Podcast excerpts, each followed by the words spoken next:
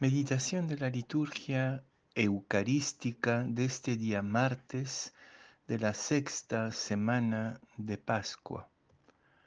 La primera lectura es sacada de los Hechos de los Apóstoles, capítulo 16, versículos 22 a 34, y el Evangelio de San Juan, capítulo 16, versículos 5 a 11.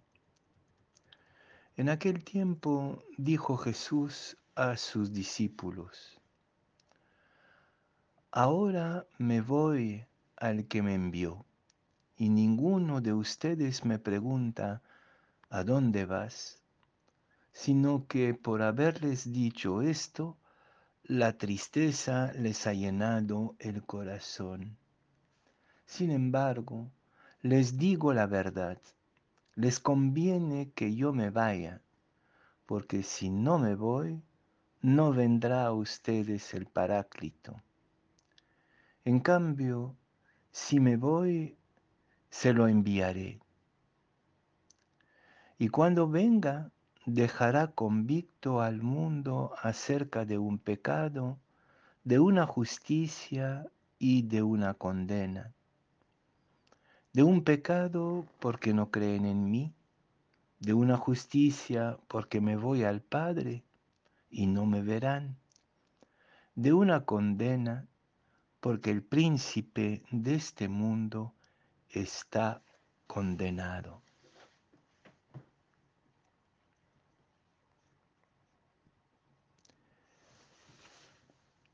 La experiencia del Espíritu Santo es la madurez de la fe y la fe, la verdadera libertad, como lo describe de manera admirable la primera lectura con este terremoto que rompe todas las cadenas, símbolo de la experiencia espiritual y de la experiencia de la fe. Pero muchas veces cuando nos miran desde afuera, piensan que la fe es una dependencia, que es una experiencia infantil, que no queremos desatarnos de respuestas baratas y fáciles, que en el fondo el creyente es un niño dependiente cómo mostrar justamente que la experiencia de la fe es un terremoto que nos libera de nuestras cadenas y que la experiencia del Espíritu es la plena madurez de esta libertad. Jesús lo dice en el Evangelio, si no me voy, no podrán vivir plenamente su libertad, su autonomía adulta. Tengo que irme, tengo que desaparecer, tengo que romper el vínculo de dependencia afectiva conmigo para que puedan andar en el espíritu, es decir, en la profunda autonomía del creyente capaz de discernir lo que es pecado, justicia y condena, como dice también el Evangelio de hoy. Le soy sincero que estas tres explicaciones del pecado y de la justicia y de la condena nunca me ha parecido muy claro, no lo entiendo muy bien. Lo único que sí me parece lleno de esperanza es que el príncipe de este mundo está condenado ya. Está condenado ya y creo que es eso la fortaleza del creyente, es la convicción que el mal no tendrá la última palabra y que por lo tanto podemos arriesgarnos a confrontarnos con sus acechanzas.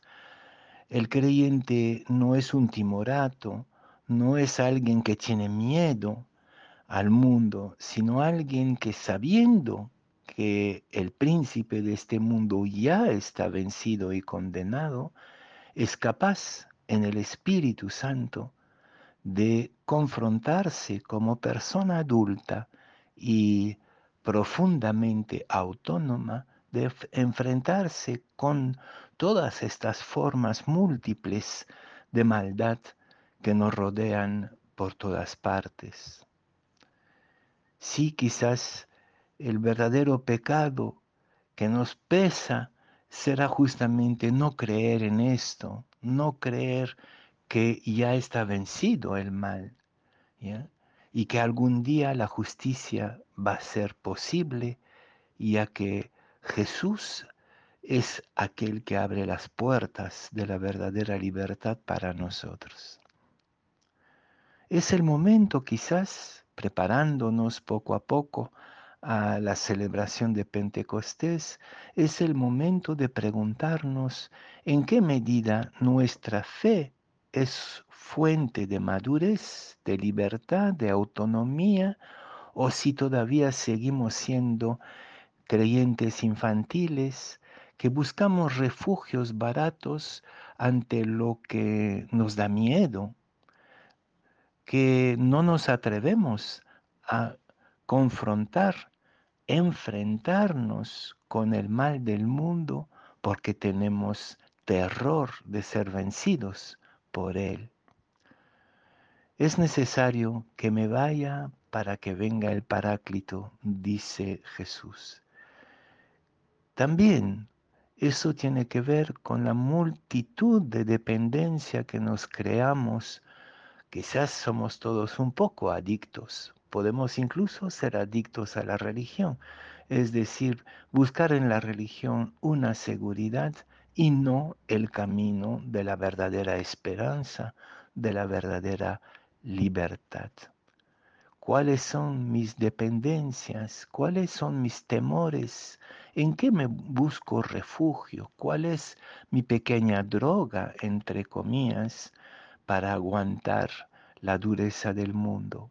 Quizás son dependencias afectivas, dependencias de imágenes, incluso dependencia de discursos y de ideología, que me hace fanático porque no me atrevo a andar y caminar en el interrogante de la vida humana, en la duda, en la búsqueda constante.